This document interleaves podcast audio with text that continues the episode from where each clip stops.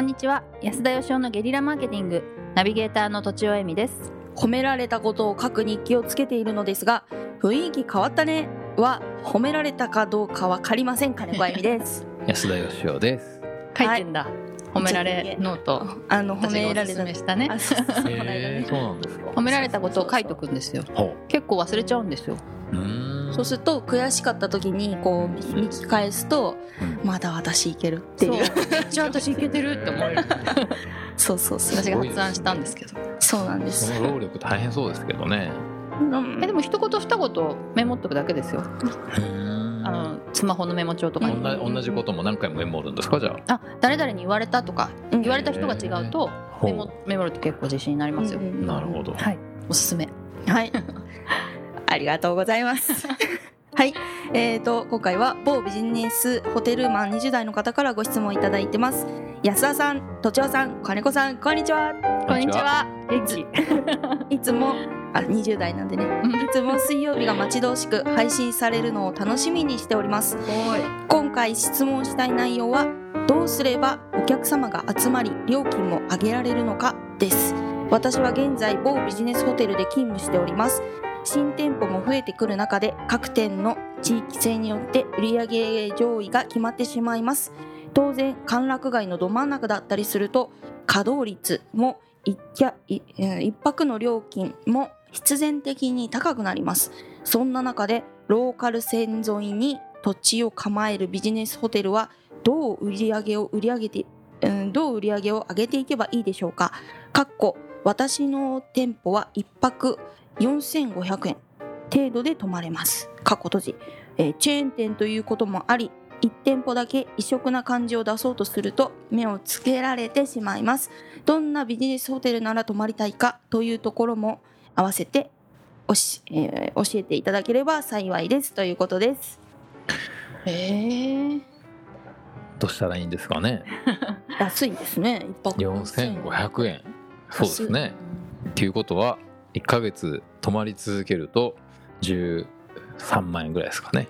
ああわかんないうーん。いやそんなにないもののことじゃない。なんかどっか行くあてなくなったらそれでもいいなとか思ったりして。ホテルに？はいうんなるほど。これなかなかあの難しいですね。うん。個性を出せないってことですもんね異色な感じを出せないそうですね。うんその経営者によるんですけど、はい。なんでしょう。例えばマクドナルドとかでうん。こう決まってるじゃないですか。オペレーションとか値段とか確かに。全部。うんそこでなんか新しいメニュー勝手に出すとかうん。新しい接客するとうん。多分怒られると思うんですね、はい。なるほど。でもまあはい、でもチェーン店でもその現場で、まあ、新しい工夫してうん。いやぜひそれあの取り上げたいよっていうような経営者さんもいるんでうん。まずどっちかってことですよね。だからチェーン店だから1店舗だけ異色なことをすると目をつけられるっていうのは一体誰に目つけられるのって感じですけど他のチェーン店の方ですかね。他のチェーン店の人に余計なことすんなっていうのが、まあ、その経営者の意向なんだったら、まあよ余計なことできないですよね。うんやったところで褒められないし評価されないんで、そうですね。だからどうしようもないんじゃないですかね。うんうんじゃあどんなビジネスホテルなら泊まりたいですか？安田さんは。うーん安い駅に近い、えー、綺麗新しいタバコ臭くない広いうんうんうん。朝ごはんが美味しいうんうん。うんなどなど。なるほど。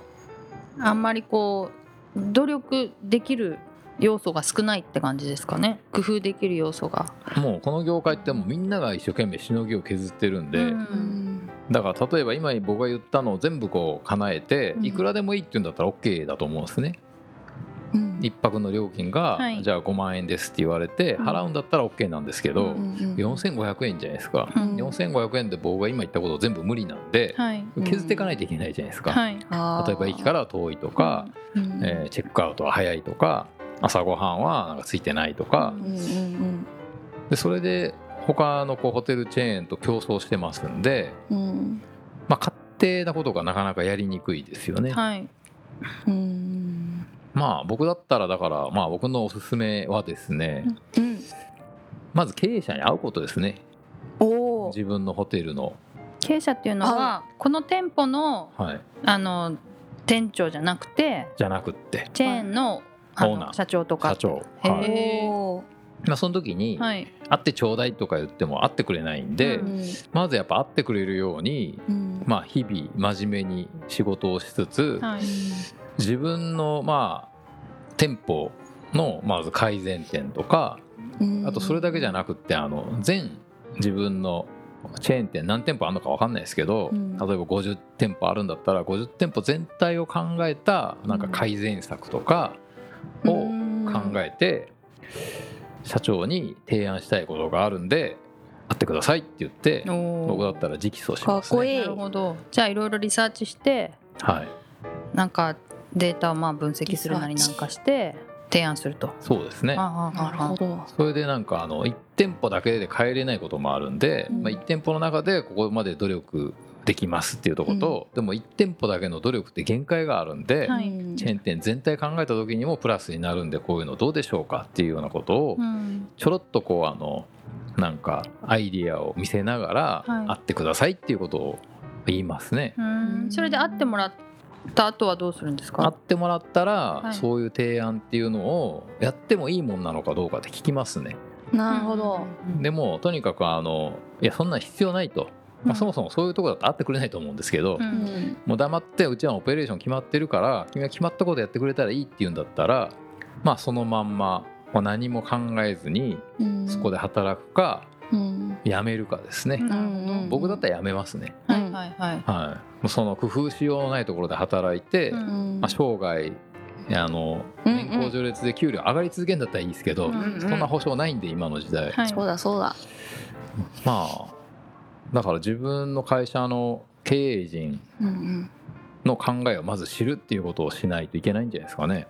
うん。なるほど。うん。うんうんでこの方が言ってるようなこのローカルのもうチェーン店ので一泊の料金も決まっててうん予算も決まってる中でこんなミラクルな手教えてくれっていうのをもしここで言ったとしても多分、はい他のチェーン店もみんなやるんで多分差別化しようないと思うんですようん。ね、はいはい。うんだからそれは無理じゃないかなと思いますね。まあだからやっぱりそのそこにしかないものとか個性とかを出していっていいのかどうかってことなんじゃないですかね。うんうん。あるいは値段を上げてはい新しいサービスするっていうのがありなのかどうかとかう、んうんうんうんなんかその提案する時って、うんあいろんな案をいくつか持ってった方がいいんですか？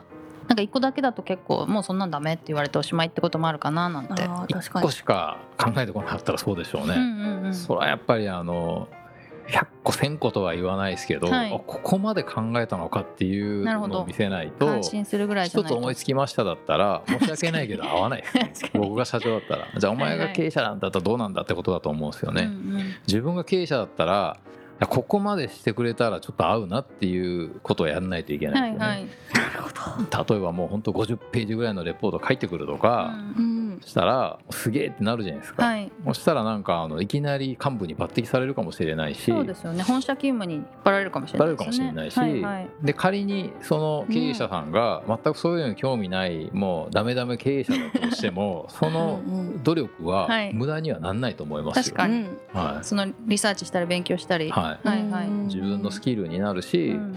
まあそれをやり続ければ必ずあの目に留め止まるねシーンが出てくるんで、はい。はいうんそのここの店長さんをうんすっ飛ばしちゃうっていうのはなんか注意点ってないんですか？店長にだからまず言えばいいんじゃないですか、これ提案してもいいですか？と。はい、店長さんがだから多分そのそういう器なんであれば、うんうんこの人はすでにやってんじゃなかろうかという気がしますけどねなるほど。